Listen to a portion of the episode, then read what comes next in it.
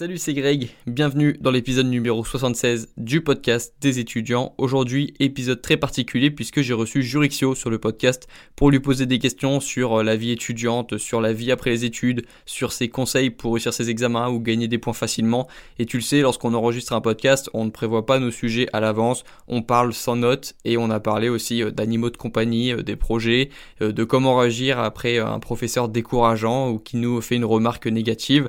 J'ai aussi enregistré ce podcast pour euh, remercier Jurixio en fait, qui était un des premiers à me soutenir il y a plus d'un an lorsque je lançais ce projet de, de créer une chaîne YouTube et un podcast pour les étudiants. Et tu verras, je t'ai mis à la toute fin du podcast un message vocal qu'il m'avait envoyé pour me soutenir en octobre 2019. Et je t'invite du coup à te préparer une petite boisson, à te mettre bien confortable pour écouter le podcast ou l'écouter pendant que tu prépares tes projets ou que tu révises. Je te laisse écouter notre conversation et puis je te dis à tout de suite pour le podcast.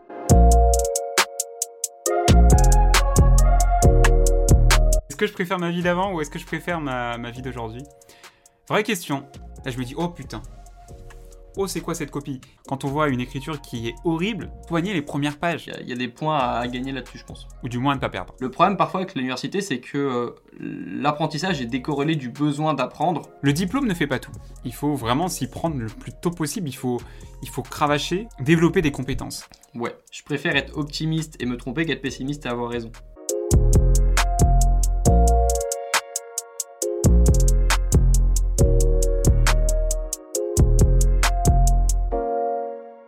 Eh ben salut Morgan. Salut mon Greg. Comment est-ce que ça va? Bah ça va super, ça va très très bien. Écoute, euh, très bien, il fait beau. Euh, même si on est en confinement, on essaie de garder le moral. Et toi, comment vas-tu? Bah ça va nickel, justement je vais te demander comment est-ce que ça se passait ton, confinement en ce moment? Bah écoute, euh, en ce moment mon, confinement c'est entre les cours à distance, c'est entre les corrections de copies, c'est entre la création de contenu, entre les fiches de révision, etc. ça fait un programme vachement chargé en fin de compte. Mais c'est prenant, c'est prenant malgré tout. Alors on essaie de s'adapter, euh, on y reviendra peut-être tout à l'heure euh, sur euh, l'enseignement à distance, sur les cours à distance, du côté prof. Il y a des avantages comme il y a aussi des inconvénients et non, on essaie de s'adapter. Je sais que pour les étudiants, c'est pas évident, mais pour les profs non plus. Donc c'est pour ça, je pense qu'aujourd'hui, on peut réussir avec les moyens dont on dispose. Je pense qu'on peut, on peut faire des choses malgré tout. Donc c'est pour ça qu'on essaye de garder le moral.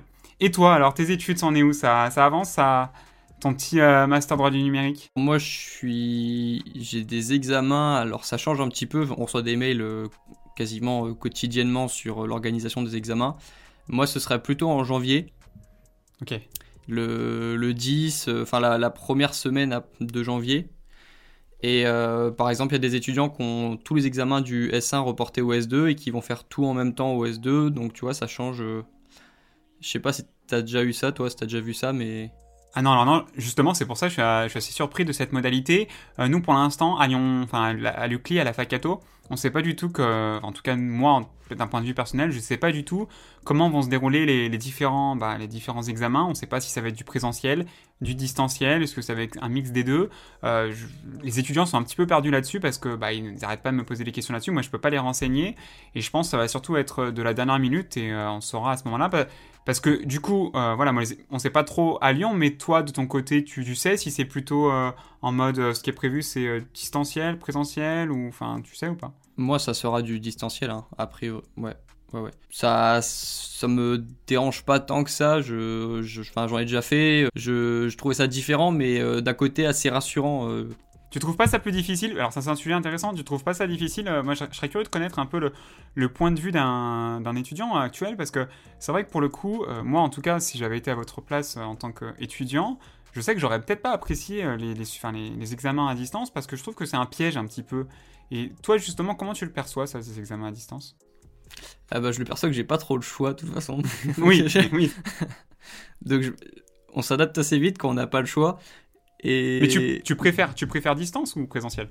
Moi je préfère distance. Ah oui quand même. Ah oui, d'accord. Parce que si tu veux, à, à Caen, il y a, dans mon université, il y a un endroit qui s'appelle la Galerie Vitrée. Et euh, c'est un peu le, le, couloir de la mort en fait. C'est vraiment une. une je, je, mettrai, je mettrai une photo. C'est un énorme, un énorme bâtiment transversal qui joint deux côtés de la fac et qui, euh, qui fait bien, euh, je sais pas combien de dizaines de mètres de long. Et vraiment toutes les tables sont alignées au millimètre près. Et c'est, moi, c'était un endroit un petit peu, un petit peu glauque pour moi. Donc c'est juste le fait d'éviter ça, je, de passer l'examen chez moi et d'éviter de d'attendre surtout dans le couloir. J'en parlais d'ailleurs dans le dernier podcast avec Ivan parce que bah on était dans la même promotion et on a connu les moments où tu attends dans le couloir. Bah toi aussi tu as connu le moment où tu attends dans le couloir. Ouais, bien sûr. Mhm. Et, et, moi pour moi c'est ça le pire moment de l'examen en fait. Donc, euh, donc euh, à partir du moment où je peux éviter ça et que je peux passer l'examen chez moi, je trouve que déjà c'est un point positif. Après, c'est vrai que tu as plus de mal à te concentrer. Ouais, je trouve. Parce que oh, l'avantage de ne pas avoir le choix, du coup, c'est que vraiment quand tu es dans cette galerie vitrée ou même dans une galerie d'examen, parce que dans, dans une salle d'examen, parce que moi j'ai aussi fait des examens un peu dans toutes les salles, euh, c'est vrai que tu es un peu obligé de te concentrer et je trouve ça plus simple de se concentrer lorsque tu vois tout le monde à côté se concentrer Ouais, il y, a cet effet-là aussi. Et puis même, je trouve personnellement que, par exemple, ne serait-ce que pour écrire une dissertation, pour, pour, écrire un cas pratique, je trouve que la mécanique est différente sur, euh, sur un ordi par rapport à une mécanique bah, sur un papier écrit. Je trouve que les idées sont plus fluides, sortent plus naturellement quand on écrit sur un bout de papier que sur un, ordinateur. Moi, je le, je le, vois et je le conseille à mes étudiants justement euh, pour les examens en ligne. Je, je leur dis, euh, bah, quand même, prenez des brouillons à côté. Ne euh, vous contentez pas de prendre qu'un qu'un ordi parce que quand on écrit, forcément, bah, je trouve que la mécanique est différente. Donc, toi, je sais pas si tu as, as, un avis là-dessus, si tu as cette impression-là aussi. Si, si, par contre, ça, je l'ai ressenti. Ouais. Mmh. D'ailleurs, j'avais j'avais un petit peu moins bien réussi mes matières à TD que d'habitude l'an dernier en examen en ligne, parce que c'est des matières où il fallait écrire du coup 3 heures. Et c'est vrai que ces matières, c'était plus difficile de, de, de, trouver des bonnes idées, ou ouais, c'était moins fluide en fait, ça cassait un petit peu la... la... Tu rentres parfois un petit peu dans un flow lorsque tu es en examen de 2-3 heures, et j'ai trouvé... Moi, j'ai pas réussi à rentrer dans ce flow-là lorsque j'étais euh, sur l'ordi. Euh, il y avait d'autres points positifs où parfois, tu sais... Euh, ce qui est un peu horrible lorsque tu écris une copie en, à la main, c'est parfois tu te dis j'aurais bien quand même supprimé le paragraphe que j'ai écrit, euh, que j'ai écrit il y, a, il y, a, 20 minutes en fait, quand je me rends compte maintenant. Et ça par contre tu peux le faire sur l'ordi, donc euh, ça c'est un, un, point positif aussi que j'ai remarqué. Si on, si on a le mm. temps de le faire, je trouve ça, je trouve ça cool. Euh. Donc oui, il y avait des, des inconvénients, des avantages, mais euh, Parce que toi, tes examens principaux, c'est quoi? C'est des cas pratiques, des disserts, des, des commentaires? C'est quoi? Tu sais ou pas? Cette année, je sais pas, mais sinon, j'ai toujours, euh, j'ai toujours eu des. Toujours, bah, la dernière, c'était un cas pratique et une dissertation. Ouais. Hmm. Hmm. Ok, ouais et j'ai moins écrit que d'habitude. Ça, c'était, je l'avais, je l'avais bien de, j'essaie d'en parler régulièrement de ça, de, du fait de, c'est normal de d'écrire moins de pages que d'habitude parce que c'est un truc qui m'a surpris moi. À la fin de l'examen, sur mon document Word, j'avais 6 euh, pages. Mm-hmm. Et c'est pas quelque chose euh, qu'on a, c'est pas un volume de pages. Enfin, c'est pas euh, normalement quand t'écris, quand t'as fini d'écrire un, un examen de 3 heures, tu peux parfois t'approcher des 10 ou plus. Et donc, il euh, faut pas, faut pas s'étonner si on a moins de pages en fait que d'habitude. Ça, c'est un truc que j'ai remarqué du coup. Euh, euh, faut, faut, en être conscient quoi. Surtout quand on écrit en caractère 11 ou 12. Euh, oui. Hmm. Bien sûr. Bah, D'ailleurs, c'est bien que tu évoques ça. J'en profite, je fais une petite aparté là-dessus. Euh, c'est un point qui me semble essentiel parce que bah, je pense que je vais être amené à corriger des copies en ligne. Et là, justement, j'aimerais vraiment m'adresser à tous les étudiants qui me regardent et qui regarderont cette vidéo et qui, regarderont ce, enfin, qui écouteront ce podcast. Euh, vraiment un point essentiel, les amis. Je l'avais dit dans tes précédentes vidéos, mais encore plus pour des, examens à distance, euh, surveillez vraiment la forme. Surveillez vraiment la forme, euh, aérez vos copies. Aérez vos copies, faites des interlignes. Alors pas des interlignes de 2, mais de 1,15. Il, y, a une option sur Word, c'est 1,15 par exemple, ça suffit très bien. Ou même 1,5, c'est bien. Sautez, enfin, faites en sorte que votre copie soit agréable à lire et pas que ça soit des gros blocs. Parce que clairement, euh, déjà, alors ça, je peux, je peux l'évoquer aussi, mais déjà, moi personnellement, je trouve que corriger des copies sur Internet, enfin sur ordinateur, c'est affreux. Clairement, je trouve que la mécanique est totalement différente et je trouve qu'on met beaucoup plus de temps, ça rejoint un peu ce qu'on disait tout à l'heure, on met beaucoup plus de temps à corriger une copie sur un ordi que sur un papier. Et déjà, si vous pouvez essayer de ne pas perdre de points sur la présentation, sur des aspects de forme, mais tout bête, vous faites nom, prénom, mais quelque chose qui soit agréable, un petit peu avec des titres soulignés, mais tout bête, vraiment, et qui soit agréable, bah travaillez sur ça au moins. Ça me semble essentiel. Parce que combien de copies j'ai vu qui ne donnaient pas envie, même des copies numériques, mais combien de copies j'ai vu qui ne donnaient pas envie d'être euh, d'être travaillées. Donc soignez cet aspect-là. Mais ça, ça, me tue parce que je sais que je sais pas pourquoi j'ai eu besoin d'avoir des, des, mauvaises notes ou de ou de comprendre que si j'avais mieux écrit ma copie, j'aurais peut-être eu euh, cette note-là. Pour, pour, le comprendre en fait. Et j'ai vraiment mis, j'ai vraiment mis trois ans à me rendre compte de, de la forme. Mais Greg, tu as, as, totalement raison. Moi-même, quand j'étais étudiant, je me suis dit, mais mais non, mais on va pas noter sur ça. Enfin, ça n'a aucune importance. Mais vous n'imaginez pas à quel point ça joue. C'est-à-dire que nous, en correcteur, enfin, imaginez, là, on va corriger, je sais pas, 100 copies. Imaginez, je corrige 100 copies. 100 copies. Si euh, j'arrive à la 60e copie et les 59 avant, bah, elles donnaient absolument pas envie d'être lues. Et là, je tombe sur une copie qui donne envie d'être lue. Bah, forcément, je vais partir avec un bon a priori. À l'inverse, si les 59 copies, elles étaient plutôt plus ou moins agréables à lire, et là je tombe sur une copie horrible, là je me dis oh putain, oh c'est quoi cette copie? Et du coup, mine de rien, alors je dis pas qu'on va enlever des points moins 2, moins 3, non, mais mine de rien, ça va avoir une incidence, une influence dans la notation. Donc, vraiment soigner cet aspect-là. Moi-même, quand j'étais étudiant, franchement, je me suis dit, mais combien de fois je me suis dit, mais non, ils vont pas me noter sur ça. Enfin, on s'en fout. Au pire, la correction, ce qui est important, c'est le fond. Mais pas du tout.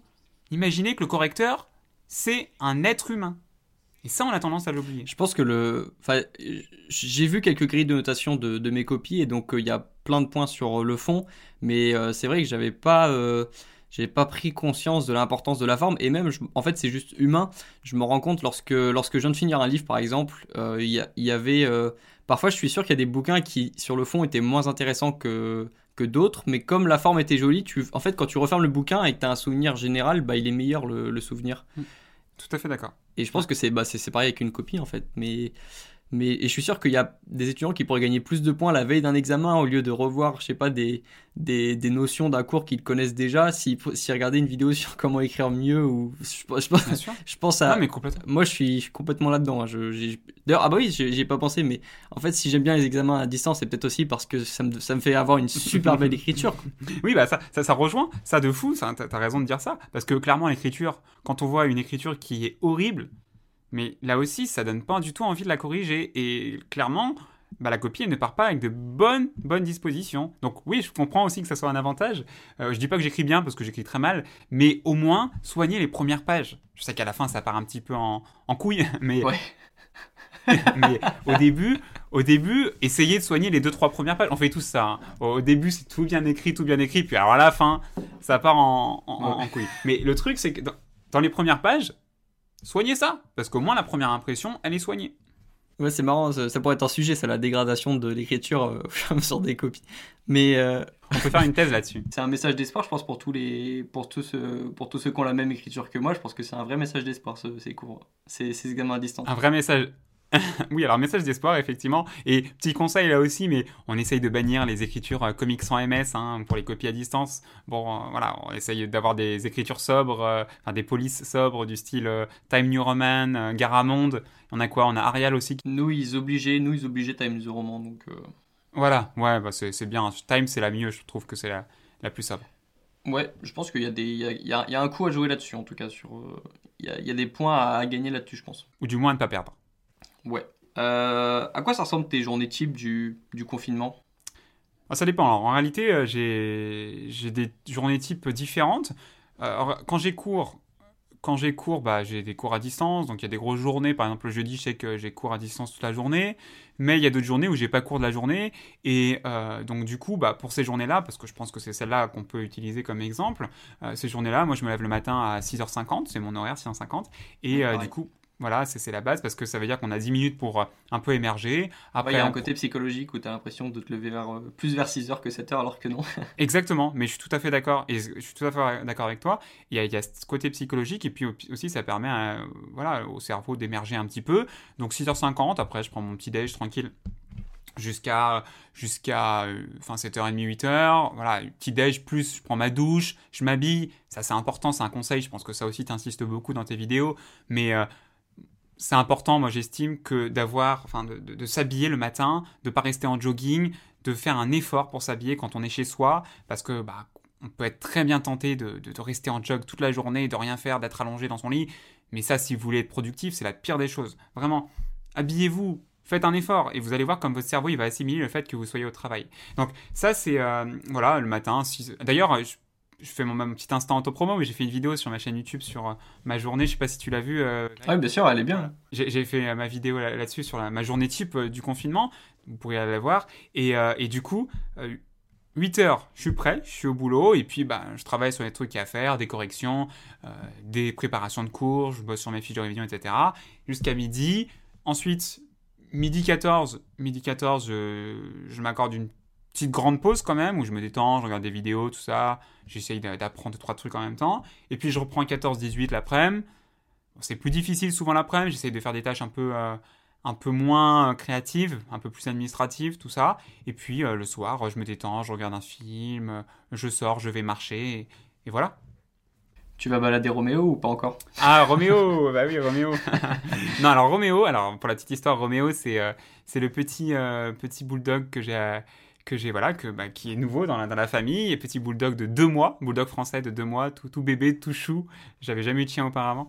Et euh, tout chou. Et, et, Roméo pour l'instant il est encore un peu petit pour euh, pour aller dehors. Donc donc euh, ça c'est c'est cool. Ça ça apporte du baume au cœur quand même. Un chien moi qui avais jamais eu de chien ça apporte du baume au cœur et, ça fait vraiment plaisir. Je sais pas si tu as eu des animaux de compagnie toi. Non non pas pas à moi personnellement non. Ouais, ouais. Moi, j'ai des, j'ai, des projets. T'as des projets C'est un peu pareil, c'est un peu le même concept. Ça prend du temps, faut en prendre soin. Il y a des moments où il s'est, euh, où il te fatigue, euh, où il y a des moments où il te, il te, te, il te rend tes journées plus belles. Euh, mais c'est, ouais, c'est un peu comme un animal de compagnie. Pour l'instant, j'élève des projets. c'est tout aussi bien. Tout aussi bien. ok, donc ouais, j'avais vu ta vidéo sur les, sur ta, ta routine. J'ai à peu près la même, mais euh, pendant le confinement, c'est, moi, je m'habille pas en, en, en chemise, je m'habille en tenue de sport comme ça. dès que je finis les cours à 17h, bah, j'ai ma tenue de sport et je, je peux aller faire mon sport. ok. Je c'est pas pas cohérent pour moi d'être en tenue de sport et puis de ne pas faire de sport à un moment dans la journée. Donc en fait euh, je rajoute un peu de cohérence là-dedans en mettant euh, ma tenue de sport. Et comme ça je en général j'arrive à faire le sport tous les jours euh, grâce, avec des, grâce à des petites astuces comme ça. Ok. T'arrives à te motiver le sport? Ouais. La chance. C'est pas, on dit parfois la motivation, c'est toi qui vas la chercher, parfois c'est elle qui vient à toi. je, je, vois beaucoup d'étudiants vriller pendant ce confinement et, et, et, moi, j'ai pas envie de vriller mentalement ou physiquement. Je sens que j'en ai besoin. En fait, c'est il y a des jours où je le fais par envie, il y a des jours où je le fais par besoin en fait, parce que si je le fais pas, je sais que ça peut avoir d'autres conséquences en fait. Ouais, je comprends, je comprends, mais moi personnellement, je sais que là pour le confinement, le sport c'est c'est une catastrophe. c'est, j'y arrive pas. C'est terrible, mais depuis que les salles de sport ont fermé, le sport pour moi c'est assez difficile. Alors j'arrive parfois une fois par semaine à aller courir, mais c'est vraiment dur de se motiver, je trouve, euh, avec ce confinement. Déjà, alors faire du sport à la maison, ça c'est un truc que je n'y arrive pas du tout. De faire euh, les lives de TC, tout ça, ça c'est un truc que je n'y arrive pas. Je, sais qu'il y en a plein qui font ça, mais moi je n'y arrive pas, c'est pas fait pour moi. J'ai besoin de sortir de chez moi déjà pour faire du sport et voilà, d'être en tenue et de pas être chez moi parce qu'il faut changer de lieu pour faire du sport. Chez moi, j'arriverai pas. Et du coup, bah, j'essaye de me motiver à aller courir, mais c'est très très difficile. Et euh, j'ai hâte quand même que les salles rouvrent qu'on puisse reprendre soin, enfin moi en tout cas que je puisse reprendre soin de moi un petit peu, parce que c'est vrai que là avec le confinement, euh, c'est compliqué. Même ce deuxième confinement est compliqué je trouve. Et, justement, euh, maintenant qu'on a un peu abordé ce, le confinement, moi je voulais qu'on... J'ai envie d'oublier un petit peu ce mot maintenant. Et euh, justement, je voulais qu'on on change de sujet et du coup qu'on oublie un petit peu ce, ce, ce, mot de confinement. Je pense qu'on a fait assez de contenus qui peuvent améliorer le confinement de beaucoup de personnes. Euh, et je voulais te demander du coup, d'un point de vue global, et ça c'est une question que je poserai à beaucoup de personnes qui sont, euh, qui sont plus âgées que moi, euh, comment est-ce que ça se passe la vie après les études? Est-ce que tu préfères ta vie d'avant ou ta vie d'après les études? Alors, Merci de me rappeler que je suis plus âgé que toi. ensuite, est-ce que je préfère ma vie d'avant ou est-ce que je préfère ma, ma vie d'aujourd'hui? Vraie question. Vraie question, mais je sais pas laissé beaucoup de temps pour répondre à cette question, mais je, juste ton avis euh, à chaud. Je sais pas si je pourrais trancher, mais j'avoue que parfois, pour être honnête, euh, ma vie d'étudiant me manque. Clairement, euh, cette vie d'insouciance, ce cadre, on en discutait un petit peu en off avant, cette, cette, histoire de cadre, de, de fait que voilà, on est un petit peu insouciant, on sait, on sait pas trop de quoi l'avenir est fait, et en même temps, il faut se pencher un petit peu sur l'avenir. Bref, il y, y, a cet esprit où on se préoccupe pas trop trop trop non plus de notre avenir, ou, mais un petit peu, enfin, on, se laisse un petit peu aller, je trouve ça c'était bien cette, euh, cette période d'étudiant, et puis les, sorties, bah, on, reste un peu nostalgique avec, voilà, on parle pas du confinement, mais quand même, malgré tout, euh, moi ça me manque, tout, tout, tout ce qu'il y avait avant le confinement, et, et, moi, moi franchement je la regrette, enfin je la regrette, non, je la regrette pas, mais je suis nostalgique parfois, ouais, c'est vrai que de cette période d'étudiant où t'allais le matin, t'allais en cours, t'étais peut-être passif, mais t'apprenais des choses, et puis c'était les cours qui venaient à toi. Mais après, dans un autre sens, euh, quand t'es étudiant, bah, euh, déjà financièrement, tu, tu, galères ou tu ne gagnes rien, ou voilà, donc c'est différent quand euh, quand es plus étudiant, quand tu arrives dans la vie active, et ça, bah, c'est un plaisir quand même. C'est un plaisir de pouvoir commencer à gagner sa vie, à avoir des projets concrets pour le futur, tout ça, et des projets qu'on n'a pas forcément quand on est étudiant. Et je trouve que, alors voilà, il y, a des avantages, des inconvénients dans les deux sens, mais euh, franchement, je pourrais pas trancher parce que moi, j'ai adoré ma vie d'étudiant à Lyon, c'était incroyable, j'ai passé des moments exceptionnels. Et pour autant, aujourd'hui, je suis très heureux aussi, je suis très comblé, donc euh, pour le coup, je pourrais pas trancher. Ok. Euh, ce sentiment d'insouciance où tu disais où on se laisse un petit peu aller, moi je l'ai pas du tout apprécié en fait. je, c'est peut-être en fonction de la nature de certaines personnes.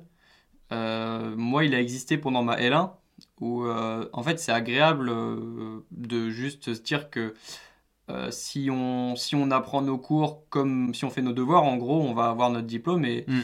Euh, et, a priori, ça devrait bien se passer. Ça, c'est ce qu'on nous disait lorsqu'on est rentré à la fac. C'est ce qu'on m'a dit. Et je trouvais ça bien d'un côté.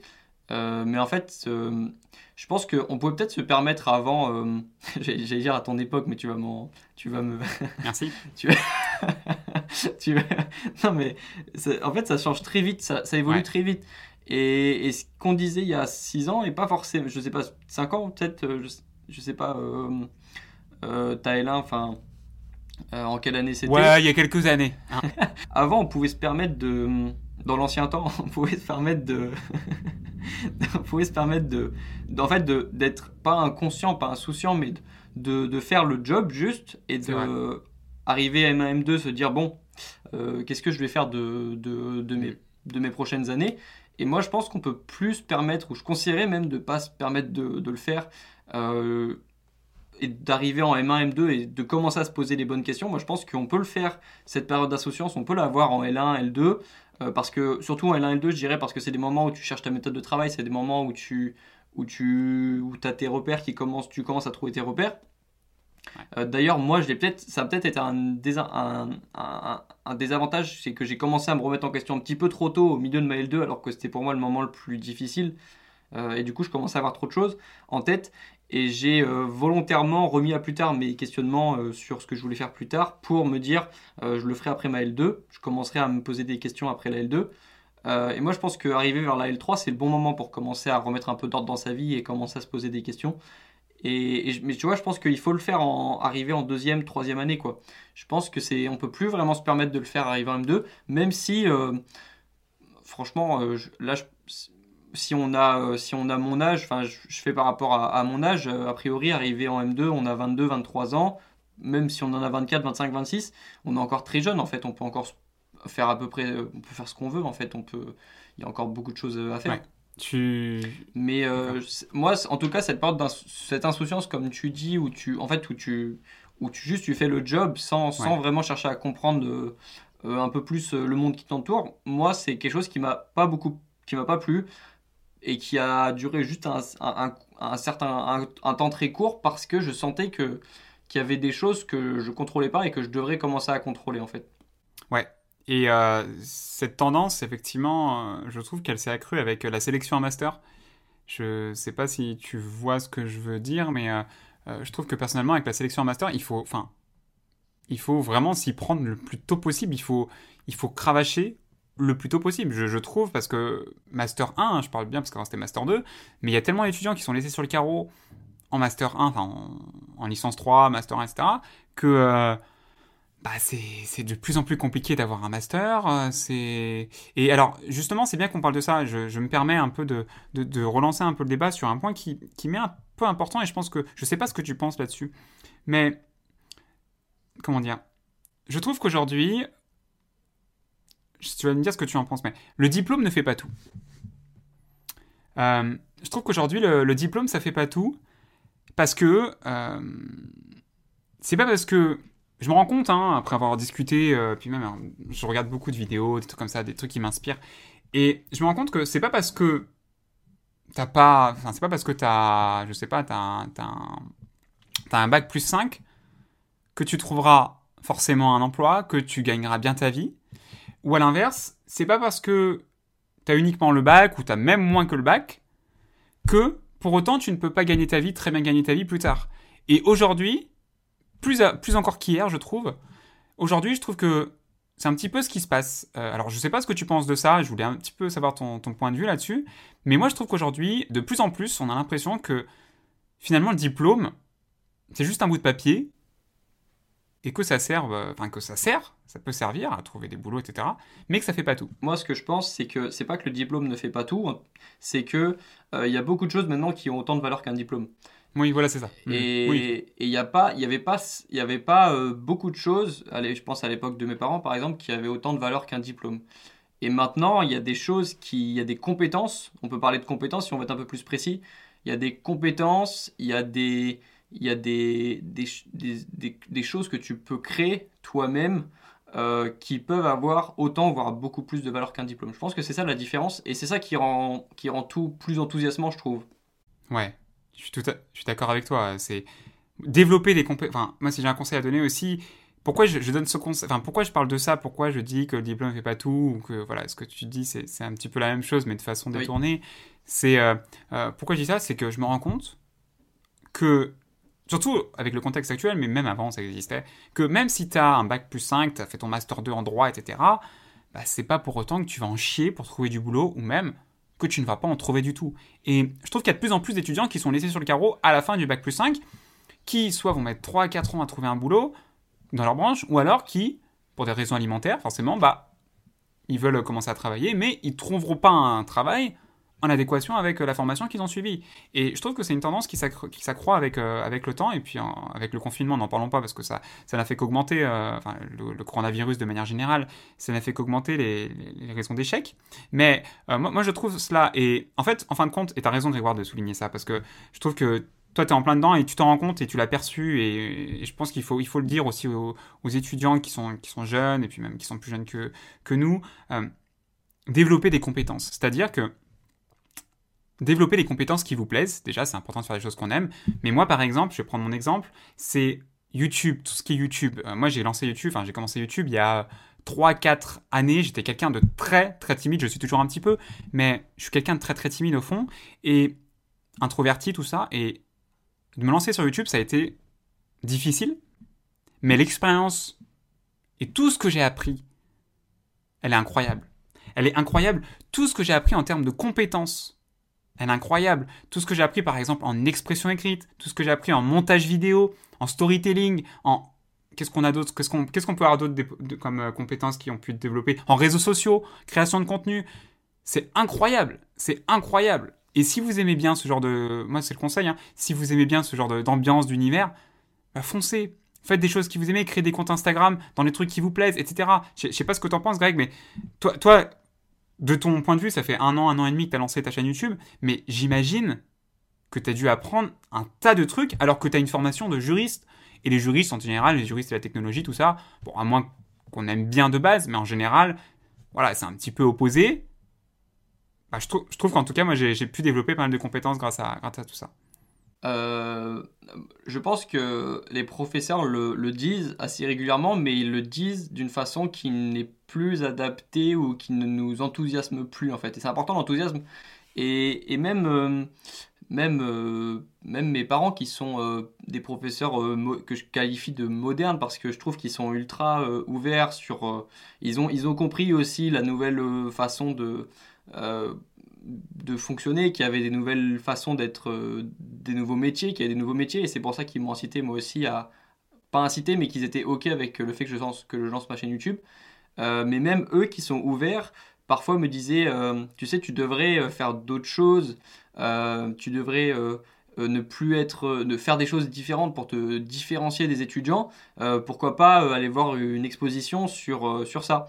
Et et, et, moi, c'est pas quelque chose qui m'enthousiasmait tant que ça. Je me disais, bon, bah, si c'est pour aller voir une expo, je préfère, euh, je préfère continuer mon cours de droit civil, euh, quoi.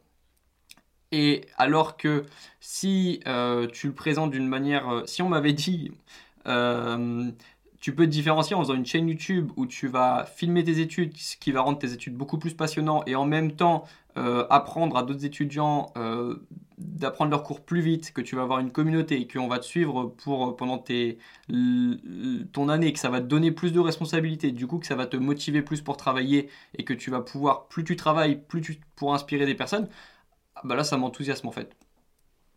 Et, et, on oublie cette partie, enfin il y a, y a plein de manières d'améliorer son quotidien d'étudiant et en fait cette cette, euh, cette idée d'avoir des compétences, c'est juste qu'elle est, il y a de, on donne de mauvais exemples, enfin de mauvais exemples. Euh, on, si on conseille de, je sais pas, de lire un bouquin euh, qui ne nous enthousiasme pas ou d'aller voir une exposition qui ne nous enthousiasme pas, on ne comprend pas l'intérêt d'avoir de nouvelles compétences. Et l'énorme avantage aussi de faire des choses de son côté en autodidacte, peu importe en fait les compétences qu'on va apprendre, à partir du moment où on les apprend en autodidacte, on va les retenir beaucoup mieux et on va prendre beaucoup plus de plaisir parce que lorsqu'on va les apprendre, ces compétences, euh, ces compétences vont être, euh, vont, être, euh, vont être importantes pour notre pour améliorer notre quotidien de manière immédiate en fait. Le, le problème parfois avec l'université, c'est que l'apprentissage est décorrélé du besoin d'apprendre et on apprend beaucoup de choses pour plus tard quand on est à l'université. On nous dit plus tard dans votre pratique, ça vous servira. Et ça, ça marche jamais aussi bien, ça nous enthousiasme jamais assez que d'apprendre quelque chose qu'on a besoin d'apprendre maintenant.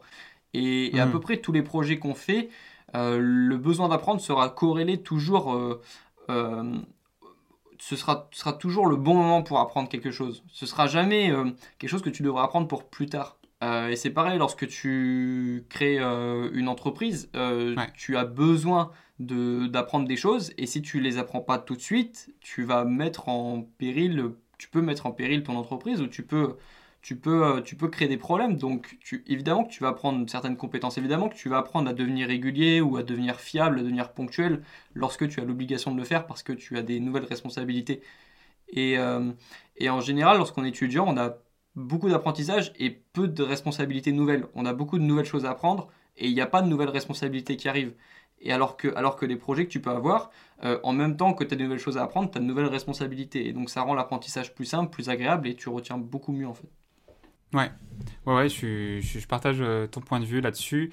Et euh, alors, pour compléter ce que tu dis, je, je, dirais que si vous avez même des compétences de base, si par exemple, je sais pas, vous, vous avez euh, un don pour le piano, vous aimez bien enseigner je ne sais quoi, une langue, eh bien aujourd'hui il existe un truc génial et que beaucoup d'étudiants n'osent pas franchir sans doute parce qu'ils ne connaissent pas du tout. C'est aujourd'hui il existe, toi tu as dû créer ce statut, il existe l'auto-entreprise. Et l'auto-entreprise, quand on est étudiant, bah, c'est quelque chose de génial, surtout quand on a un savoir-faire, quand on a des compétences dans un domaine, je sais pas en termes de graphisme ou quoi que ce soit. Bref, L'auto-entreprise, c'est quoi? C'est un statut juridique qui permet tout simplement tout ce que tu vas gagner en chiffre d'affaires, tu vas, tu vas payer des impôts dessus, mais si un mois tu gagnes rien, tu payes aucun impôt. Et ça, le problème, c'est qu'on se dit auto-entreprise, oh putain, c'est une entreprise ça. Ou ça, c'est une entreprise, ça va être compliqué à gérer, je sais pas comment ça va se. Mais il n'y a rien de plus simple. Il n'y a rien de plus simple à gérer qu'une auto-entreprise. Tous les mois ou tous les trimestres, vous déclarez votre chiffre d'affaires, vous payez les impôts, et ciao c'est tout. C'est tout. Faut juste tenir un livre de temps en temps, voilà, avec tout ce qu'on fait. Mais c'est tout. Ça ne demande pas de compta, rien. Et ça, on a tendance à le sous-estimer. Et, moi, l'auto-entreprise, avant que j'en lance une, bah, je savais pas. Je savais pas tout ça. Je pensais que c'était compliqué, tout ça. Mais pas du tout. Pas du tout. Personne n'en parle, en fait. Euh, et aussi, c'est vrai que moi aussi, dans ma tête, euh, c'était compliqué. Dès qu'il y avait un mot entreprise, pour moi, ça voulait dire comptable, ça voulait dire fiscalité. Et euh, en fait, non, c'est extrêmement, c'est extrêmement simple et ça apporte un minimum de responsabilité. Et donc, en fait, ça, c'est pas un poids vraiment. Euh... Puis t'apprends des trucs, t'apprends des trucs. malgré tout, t'apprends des trucs. Ouais, je, bah moi je recommande et c'est vrai que je suis tombé un peu dans le piège de penser que c'était très difficile. Euh, c'est aussi parce que euh, lorsqu'on est étudiant en droit, on est fait pour notre, notre apprentissage est dirigé vers le conflit, vers le contentieux. Et moi, et c'est d'ailleurs moi j'ai lancé mon entreprise un an après avoir étudié euh, les procédures collectives. Donc c'est c'est pas euh, ça te met pas dans les meilleures conditions une fois que tu connais. Procédure collective, on précise, hein, tout ce qui est redressement judiciaire, liquidation judiciaire, donc les faillites, tout ça. Donc effectivement, c'est pas. C'est pas, pas très cohérent lorsque tu connais par cœur le statut du liquidateur de lancer une entreprise. Et j'ai fait un stage au tribunal de commerce d'ailleurs, donc j'avais procédure collective plus un, stage au tribunal de commerce où j'ai vu plein de contentieux sur les entreprises. Euh, Et, et puis juste après, j'ai lancé mon entreprise. Et ben, tu te rends compte que le, le contentieux, c'est une partie du monde et nous, on étudie cette partie, cette partie en, particulier. Mais c'est pas. Il y a aussi. ça peut bien se passer ou mm. c'est. pas. Je pense qu'il y a. Je sais pas combien sur sur 1000 entreprises, combien vont un jour devant les tribunaux, mais je sais pas, c'est pas, pas beaucoup. Hein. Hum, hum. Oui, et puis il y a cette simplicité. Je reviens à l'entreprise, mais il y a vraiment cette simplicité euh, de gestion. Et, euh, et, clairement, donc si vous avez des compétences, ça vous fait un peu de sous à côté. En plus, il y a des, il y y euh, y a des plateformes. Il y a genre Fiverr, je sais pas si tu connais, Greg. Oui. Euh, Fiverr, voilà, bah, c'est un truc génial si vous avez des compétences en graphisme. Enfin, il y a tout sur Fiverr d'ailleurs. Mais c'est généralement connu de tous les, les freelances en, graphisme, en, en, tout ce qui est création de contenu, tout ça. Bah, si vous avez des compétences là-dedans, foncez, foncez. Enfin, clairement, c'est génial. C'est ces compétences aujourd'hui qu'on peut, qu'on peut transmettre et partager. On a parlé de compétences, c'est important. Et euh, il y a aussi un autre mot qui est hyper important, c'est la valeur. Euh, il y a la valeur euh, au sens de la valeur marchande, parce que, qu'on le dise, sur, quand on est étudiant, on est sur un marché. Euh, mm. et, on peut augmenter sa valeur en ayant des diplômes. D'ailleurs, je disais tout à l'heure qu'il y avait beaucoup de il y avait beaucoup de choses qui avaient maintenant autant de valeur qu'un diplôme, mais il y a aussi comprendre qu'on a de la valeur lorsqu'on est étudiant et que ça ne devrait pas être possible de nous, on ne devrait pas trouver un autre étudiant qui a les mêmes compétences que nous en France. Tu, si, si ça arrive, c'est que tu es un peu en danger parce que tu deviens remplaçable, euh, tu deviens un échantillon, tu deviens un produit comme on en trouve d'autres en fait. Et... Une chose fongible, pour utiliser un terme juridique. Euh.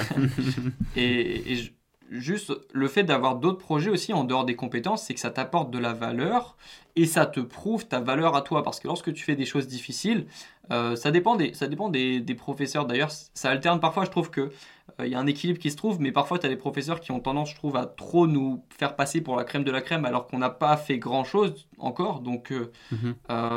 ça arrive moins souvent. La plupart des, ce qu'on rencontre parfois, c'est plutôt des étudiants qui ont plus confiance en eux parce que justement, ils ont, on leur a répété qu'ils étaient mauvais, pas bons, etc. Euh, dans une démarche de progrès, mais qui n'est pas perçue comme ça par les étudiants. En fait, lorsque, lorsque on te répète beaucoup de fois dans, la journée que tu vaux pas grand chose, que tu n'es pas bon, que tu fais des erreurs, tu, y a, ça, ça rentre dans ta tête. Mais clairement. Bah, je comprends. Et, et, le fait de faire du, des projets, ça va te faire comprendre que tu as de la valeur. Parce que lorsque tu es euh, à 23h chez toi en train de travailler sur un projet pendant que la plupart des personnes sont en train de, je sais pas, de faire des choses qui, qui sont moins difficiles, lorsque tu fais des choses difficiles le soir alors que tu n'es pas censé le faire parce, qu'on parce que personne t'a demandé de le faire, c'est un projet que tu as lancé toi-même, là tu prends conscience que tu as de la valeur, que tu as du courage aussi et que tu es capable de faire beaucoup de choses. Et en fait, lorsque on te répète, si le lendemain tu as un professeur qui te dit que tu ne vaux rien ou que tu n'es pas bon, même si ça arrive pas tous les jours, hein, faut pas non plus. Ah non, bien sûr. Faut pas, faut pas, faut pas abuser, mais euh, ça peut arriver. En fait, tu as, un genre de filtre naturel, moi c'est ce que je ressens en tout cas, où en fait ça ne, me touche pas parce que j'ai assez de. Assez, je me suis assez prouvé à moi-même que j'étais capable de faire des choses et ce genre d'attaque ne me touche plus. Et, et, ça crée une confiance en soi qui est encore une fois pour moi quelque chose qui a presque autant, voire plus de valeur qu'un diplôme. Avoir confiance en soi, c'est quelque chose qui, euh, qui peut déboucher sur beaucoup plus de choses que, que qu'un diplôme pourrait te permettre d'avoir, je pense. Ouais. Et euh, alors toi, tu as, réussi à développer une, armure, en quelque sorte, de par euh, ce que tu fais euh, bah, aujourd'hui. Mais après, le, truc, moi, j'en vois hein, des étudiants qui, sont, bah, qui me disent que leurs chargés TD sont ignobles avec eux, leurs, leurs, enseignants, de manière générale, sont ignobles avec eux. Et je sais que tout le monde n'a pas ta mentalité, ton, ton armure que, tu as su te créer, et surtout quand on est jeune étudiant, et surtout quand euh, le contexte qu'on connaît aujourd'hui. Et le truc, c'est que il l'un des quatre accords Toltec, je sais pas si tu as lu ce bouquin, mais c'est euh, l'un des quatre accords Toltec, c'est que ta parole soit impeccable. Et en fait, tu, tu te rends compte que, en fin de compte, il suffit que tu prononces un mot ou une phrase à l'égard d'un étudiant, euh, qui soit jeune ou moins jeune, peu importe, eh bien, ça peut ruiner, mais vraiment ruiner, déjà des ambitions, déjà des études, et même plus généralement, ça peut arriver, je dis pas que ça arrive souvent, mais ça peut arriver, on ne sait pas dans quelles circonstances, mais ruiner une vie.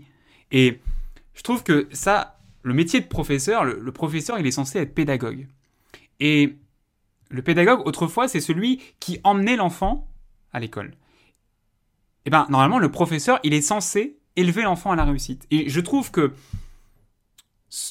les professeurs qui rabaissent les étudiants, qui les descendent plus que terre, bah, je trouve qu'ils ne font que le contraire, sauf si on fait partie d'une minorité, une très faible minorité, qu'on a réussi et qu'on a, de par notre expérience, de par notre vie, une armure qu'on s'est créée au fur et à mesure. Moi, je ne vais pas en tirer de conclusion, mais j'ai rarement eu des charges de TD qui ont détruit devant moi d'autres étudiants ou qui ont attaqué personnellement d'autres étudiants, et ça m'a toujours surpris lorsque je vois des, j'en vois passer évidemment euh, euh, des, des, des, euh, des, des, histoires ou des, des, anecdotes comme ça qui sont racontées sur des groupes d'étudiants par exemple.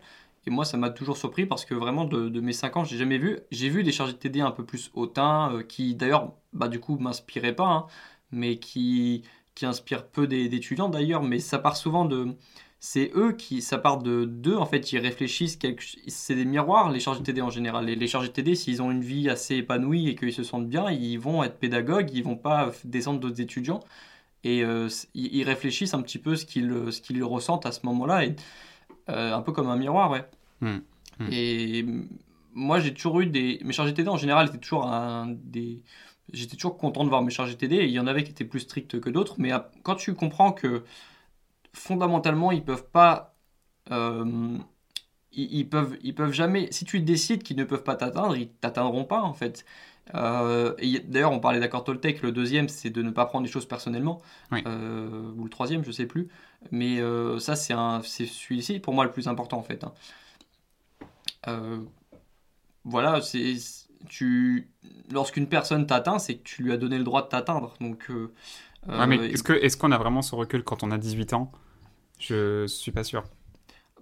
J'ai toujours euh, alors j'ai toujours euh, j'ai un passé de, gendarme réserviste aussi donc j'ai toujours euh, j'ai toujours vu les choses différemment. Je, considère qu'à partir n'importe quelle chose qu'on me dit est faite pour me renforcer et limite au contraire lorsqu'on me lorsqu'on me fait trop de compliments ou lorsqu'on lorsqu'on me met dans lorsqu'on me met trop confortable c'est pas une façon de m'aider pour moi en fait non non bien sûr donc alors j'ai toujours eu un état d'esprit un petit peu différent là-dessus et j'ai et moi j'ai connu de la vraie autorité euh, où tu peux pas vraiment faire grand chose.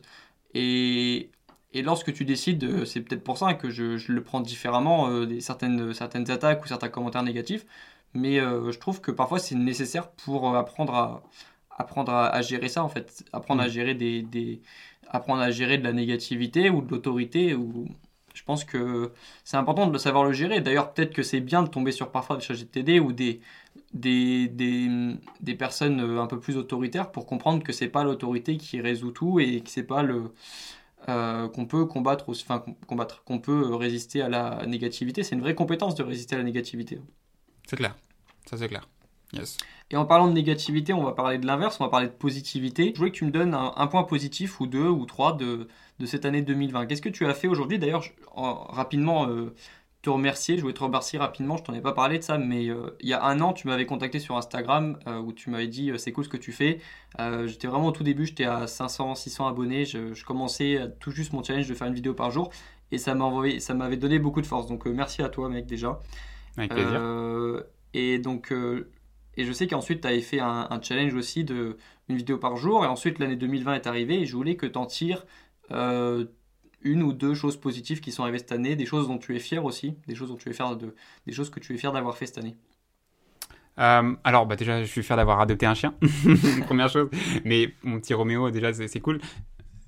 C'est ça, c'est ça. Non, sur, sur l'année générale, moi, je trouve que le premier confinement, euh, en fait, on pouvait avoir deux attitudes. Et j'ai après, après coup, avec le recul, je trouve que j'ai plutôt pas mal géré ce confinement. Mhm.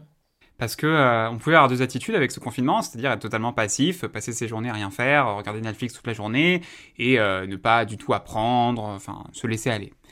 Et bah, au contraire, j'étais content de moi parce que durant ce, ce deuxième confinement, j'ai pas du tout eu, enfin j'ai pas du tout eu cette, enfin ce premier confinement, j'ai pas du tout eu cette attitude. Bien au contraire, j'ai une attitude vachement active, c'est-à-dire que j'ai pas arrêté d'apprendre des trucs, des compétences, là aussi on parlait de compétences tout à l'heure, j'ai pas arrêté d'apprendre des trucs et déjà je suis content, un truc positif, euh, je suis content euh, d'avoir euh, voilà d'avoir bien vécu ce premier confinement. Et puis ce deuxième confinement je le vis bien aussi, j'ai la même attitude, je le vis très bien là-dessus, donc ça je suis, très content.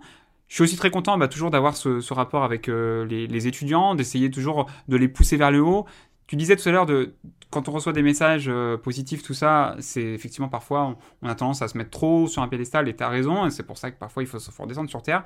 Mais quand même, euh, je suis très content euh, que mes vidéos, tout ça sur, sur YouTube aient pu servir parce que j'ai reçu des messages d'étudiants tout ça qui m'ont dit tu me sauves grâce à, grâce à tes vidéos. Donc ça, d'un point de vue personnel, c'est incroyable le bonheur que ça procure parce que bah, on se sent utile et, et je trouve qu'il n'y a rien de mieux que de se sentir utile dans ce monde et d'avoir trouvé sa place parce que Là, vraiment, un petit message d'espoir, c'est euh, si peut-être vous êtes un petit peu perdu en ce moment, si vous ne savez pas trop où aller, ça va venir.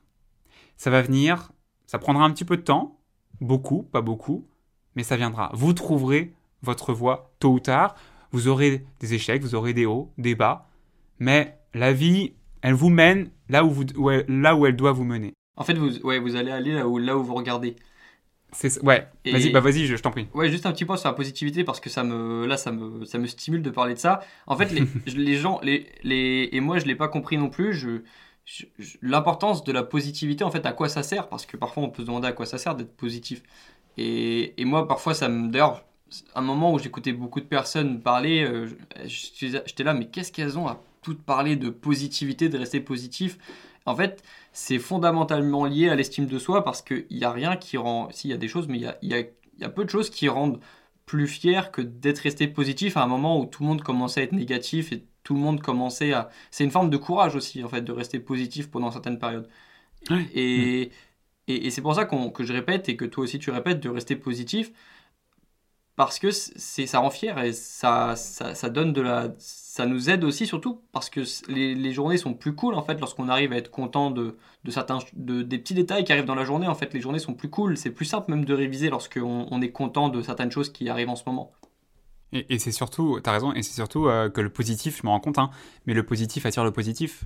Et euh, c'est à dire que quand tu as des choses positives qui t'arrivent c'est pas pour rien j'en suis convaincu, c'est que tu as une attitude euh, positive, que tu as été actif, tu as essayé, tu as créé, tu as tenté des choses. Tu as peut-être raté, mais quand tu réussis, quand il y a quelque chose de positif au bout, c'est que derrière, il y a déjà quelque chose de base, il y a une attitude active et positive. Et je pense même pas que ce soit possible de réussir et d'être fier euh, en, en, en, ayant été négatif.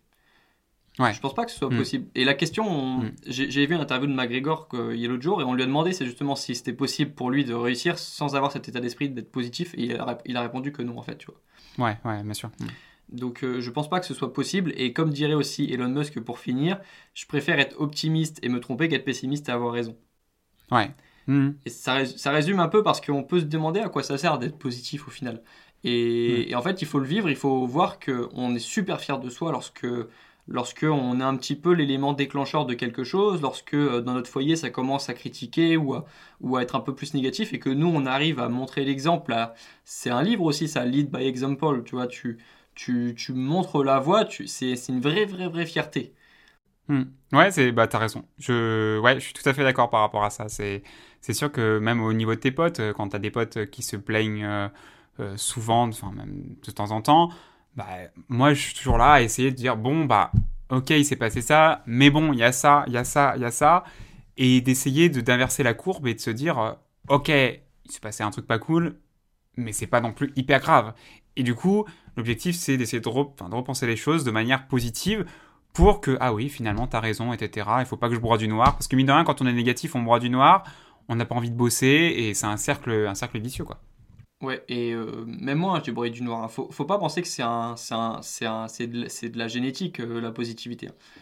J'ai, eu mes moments en L2, L3, euh, un peu, ouais, où, tu... Chacun le vit à sa façon. Moi, c'était plutôt un peu enfermement, et, euh, et, puis, euh, ouais, pas, pas, peu d'énergie surtout, c'était ça. Peu d'énergie. En fait, lorsque tu commences à avoir de l'énergie, tu comprends à quoi ça sert d'être positif. Tu, en fait, c'est ça la, la, conséquence directe, c'est que tu ressens plus d'énergie au quotidien lorsque tu es positif. Ouais, ouais, ouais, euh, ouais. Et bah, toi, toi c'était à cette période-là en, L2. Moi, c'était au niveau du CRFPA, du, voilà, quand j'ai raté le, le, CRFPA pour rien quasiment.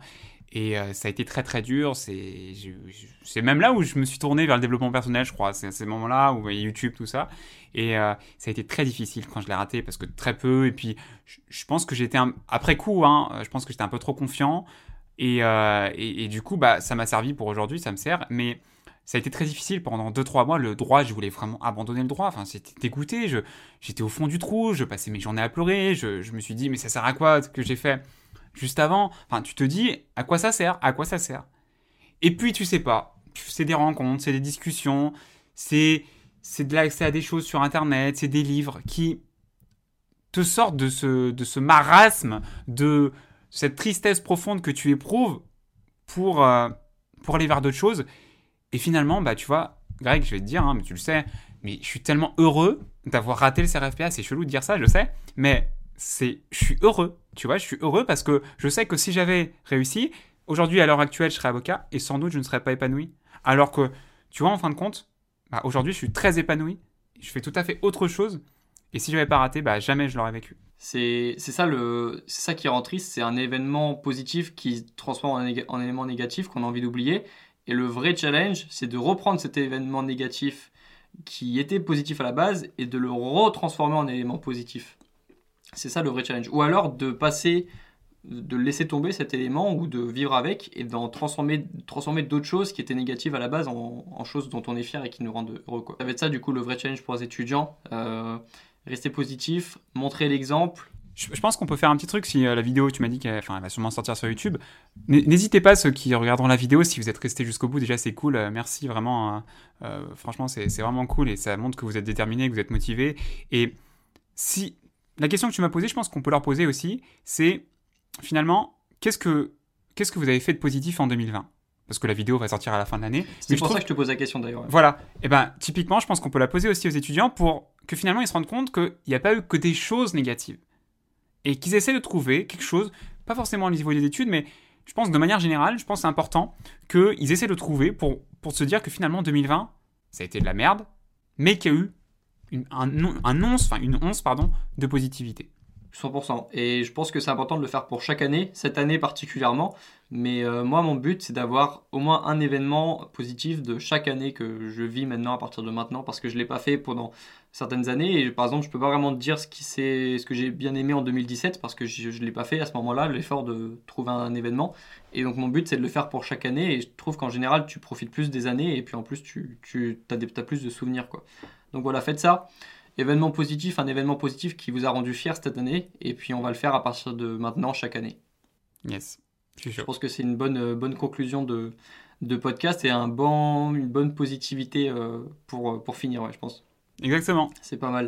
Et eh ben, euh, écoute, merci d'être venu sur le podcast pour, pour parler de ça. Je pense qu'on a, on a, on a, on, a pu creuser pas mal de sujets intéressants. et puis, puis au plaisir de te revoir, mec, sur le podcast ou sur ou euh, sur Insta. Euh, enfin, à bientôt. Avec plaisir. Avec plaisir. Salut tout le monde et merci à toi, Greg.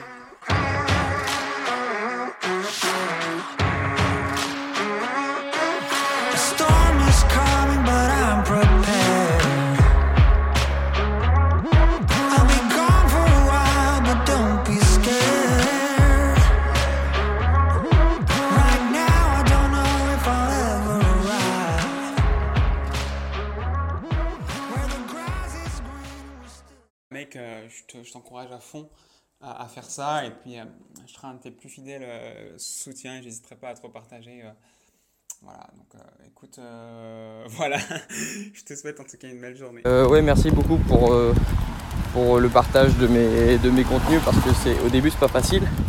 Mais j'aime beaucoup la communauté des étudiants, c'est pas une communauté de requins. Tout le monde se repartage un petit peu et puis il y a beaucoup de place parce que personne n'en parle, donc c'est vrai que c'est une belle communauté. Donc merci.